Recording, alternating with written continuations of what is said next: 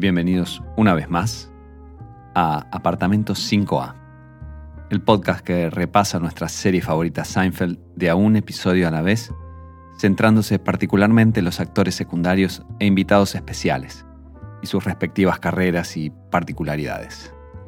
Mi nombre es Tinto y es como siempre un verdadero placer tenerlos por acá. Hoy nos concentraremos en el cuarto episodio de la segunda temporada de Seinfeld, noveno en el recuento total, que lleva un título que delata en forma tecnológica que ya pasaron varias décadas desde su estreno allá por febrero de 1991. The Phone Message o El mensaje telefónico.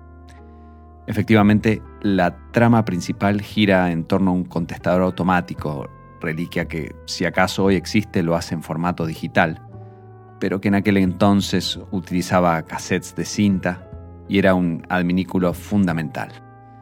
Casi nadie tenía celular y la forma principal de comunicarse telefónicamente era a la línea hogareña de la gente.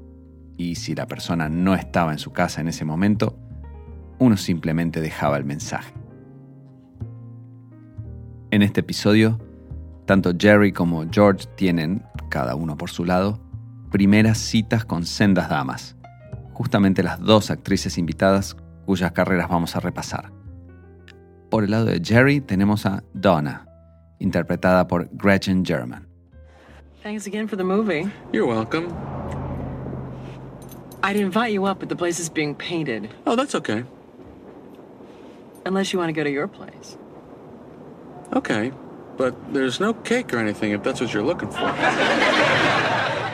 Como vemos, la cita va bien, la conversación fluye, y Donna y Jerry terminan en el departamento de este último, en el que la charla deriva a una publicidad de pantalones que, lamentablemente, abre una grieta insalvable entre ellos. Those cotton dockers? Oh. I can't begin to tell you how much I hate that commercial. Really? I like that commercial.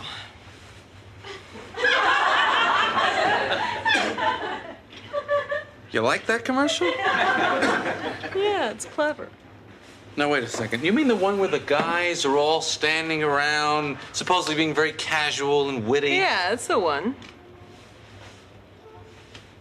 What could you possibly like about that? I don't know. I like the guys.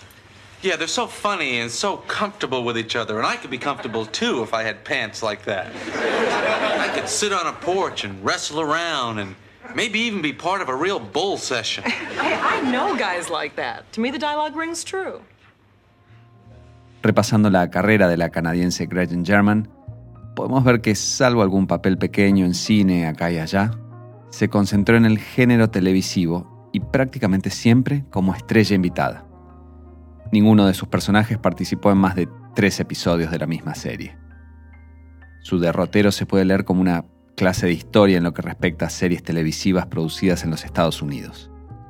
Arranca a finales de los 80 con, entre otras cosas, un papel en My Two Dads, la serie protagonizada por Stacey Keenan que luego sería parte fundamental de la exitosa Step by Step o Paso a Paso, junto al ex BJ McKay Greg Evigan y Paul Reiser, que luego encontraría gran éxito con Mad About You. Es en los años 90 en los que más ocupada se la verá a Gretchen, pasando además de Seinfeld por los sets de series como Wings, Coach, NYPD Blue, Home Improvement, Chicago Hope y Beverly Hills 9210. Se la vio en pantalla algo menos durante el nuevo milenio, pero de todas maneras estuvo participando en algunas series de alto perfil. Will and Grace en el año 2000, Judging Amy en 2002, Modern Family en 2013 y Criminal Minds en 2017, entre otras. Y si bien esta ralentización en la frecuencia de sus apariciones parecería indicar un posible retiro, lo cierto es que parece que Gretchen ha participado en este año 2021 y como protagonista principal en una película para TV que en estos momentos se encuentra en proceso de postproducción.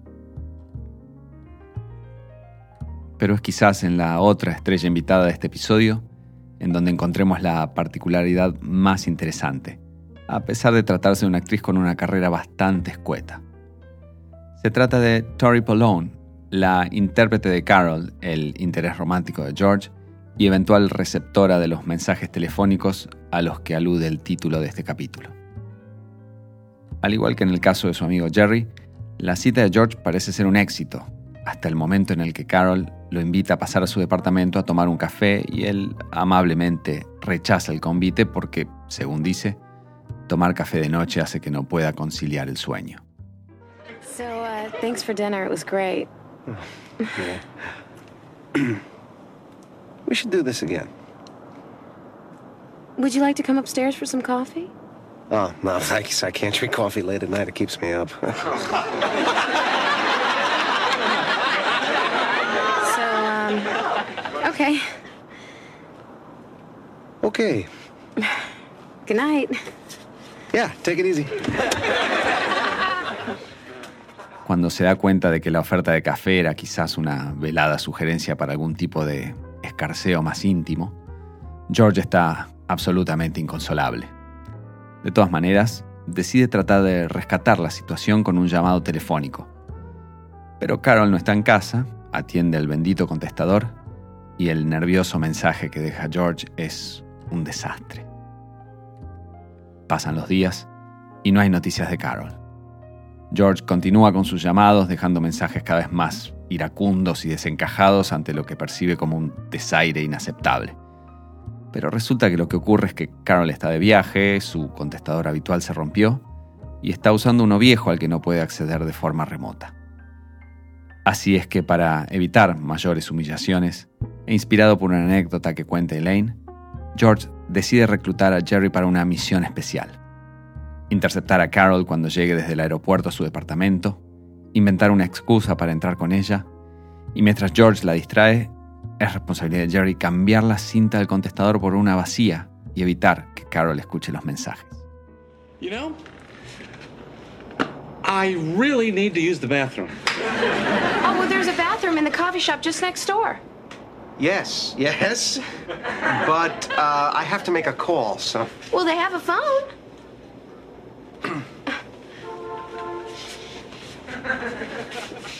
I know Jerry. He has this phobia about public toilets. I think we really should will go upstairs. I can check my machine. Right. Right. Y si bien el plan resulta un éxito rotundo, ya sabemos que las cosas para nuestros héroes no suelen terminar tal cual se esperan. Carol al final revela que un vecino le hizo escuchar los mensajes que tenía en su máquina y que ambos se rieron mucho con los que había dejado George, interpretando que no podían ser otra cosa que una broma. Hey, you two, I'm ready to go. That's what you had to tell me? Your father wears sneakers in the pool? Don't you find that strange? Yes? Well, I'll just check my machine and we'll go. Nope, nothing here. Let's go. Oh, I forgot to tell you. After I talked to you today, my neighbor called me and played my messages to me over the phone. Oh, uh, Yours were hilarious. We were both cracking up. I just love jokes like that. Como ya dijimos, la carrera de Tori Polón como actriz es extremadamente breve, con solo seis papeles entre 1989 y 1991. Pequeños roles como invitada en series como La Bella y la Bestia, Who's the Boss o Freddy's Nightmares, la serie basada en las películas de Nightmare on Elm Street o Pesadilla en lo profundo de la noche, como se lo conoció por estas pampas. De hecho, el último papel de Tori Polón fue justamente el de Carol en este episodio de Seinfeld. Pero si le suena de algún lado el apellido, es porque aparentemente Tori es la hermana de Gavin Polone. Y uso el adverbio aparentemente porque la evidencia que podemos encontrar es algo tenue, pero como es más divertido asumir que es cierta, allá vamos. ¿Y quién es Gavin Polone? Si son habitués de Curb Your Enthusiasm, entonces habrán visto su nombre en los títulos finales mientras suena el trombón, como uno de los productores ejecutivos de todos y cada uno de los episodios de la serie de Larry David en HBO. La relación con el co-creador de Seinfeld viene de larga data porque de hecho Gavin Polone comenzó en Hollywood como agente y manager y justamente Larry David fue uno de sus representados más famosos. El otro es el comediante Conan O'Brien. Cuando pegó el salto al mundo de la producción, Polone no quiso dedicarse exclusivamente al mundo de la televisión o al del cine, sino que alternó entre unos y otros, cosechando varios éxitos. Por el lado de la TV, además de la ya mencionada Curb Your Enthusiasm, nuestro amigo Gavin produjo series tales como El policial Hack con David Morse y Andre Brower, The Showbiz Show con David Spade y las siete temporadas completas de Gilmore Girls. Y si hablamos de cine, tenemos más de una docena de producciones que llevan su nombre, entre las que se destacan 8 milímetros, el thriller dirigido por Joel Schumacher con Nicolas Cage, Stare of Echoes, una muy efectiva película de terror con Kevin Bacon, Panic Room, dirigida por David Fincher y protagonizada por Jodie Foster y una muy joven Kristen Stewart, Secret Window, la adaptación de una historia de Stephen King con Johnny Depp, y la comedia de acción Zombieland, y también su secuela, con Woody Harrelson, Jesse Eisenberg y Emma Stone. Pero además, como perlita, podemos adelantarles que el nombre Gavin Polone volverá a aparecer en este podcast en el futuro cercano. Los fans más acérrimos de Seinfeld sabrán que muchas veces Larry David y Jerry Seinfeld bautizaban a los personajes secundarios con nombres de gente real que trabajaba en la producción o en el equipo técnico. Y es así que en la tercera temporada tenemos a un señor alcohólico que se sienta en un vuelo junto a Jerry y luego tras un problema de salud lo deja a cargo de su perro. Ese señor se llama justamente Gavin Polone, pero eso quedará para más adelante cuando corresponda. Y así, sacándole el jugo una vez más a los fracasos amorosos y desajustes sociales de nuestros adorados protagonistas, llegamos al final de una nueva entrega de este humilde podcast. Como siempre, les agradecemos enormemente que nos hayan acompañado hasta aquí y les pedimos que si disfrutaron este rato, nos recomienden a quienes ustedes consideren que puedan también pasarla bien. Cuídense mucho y será hasta la próxima.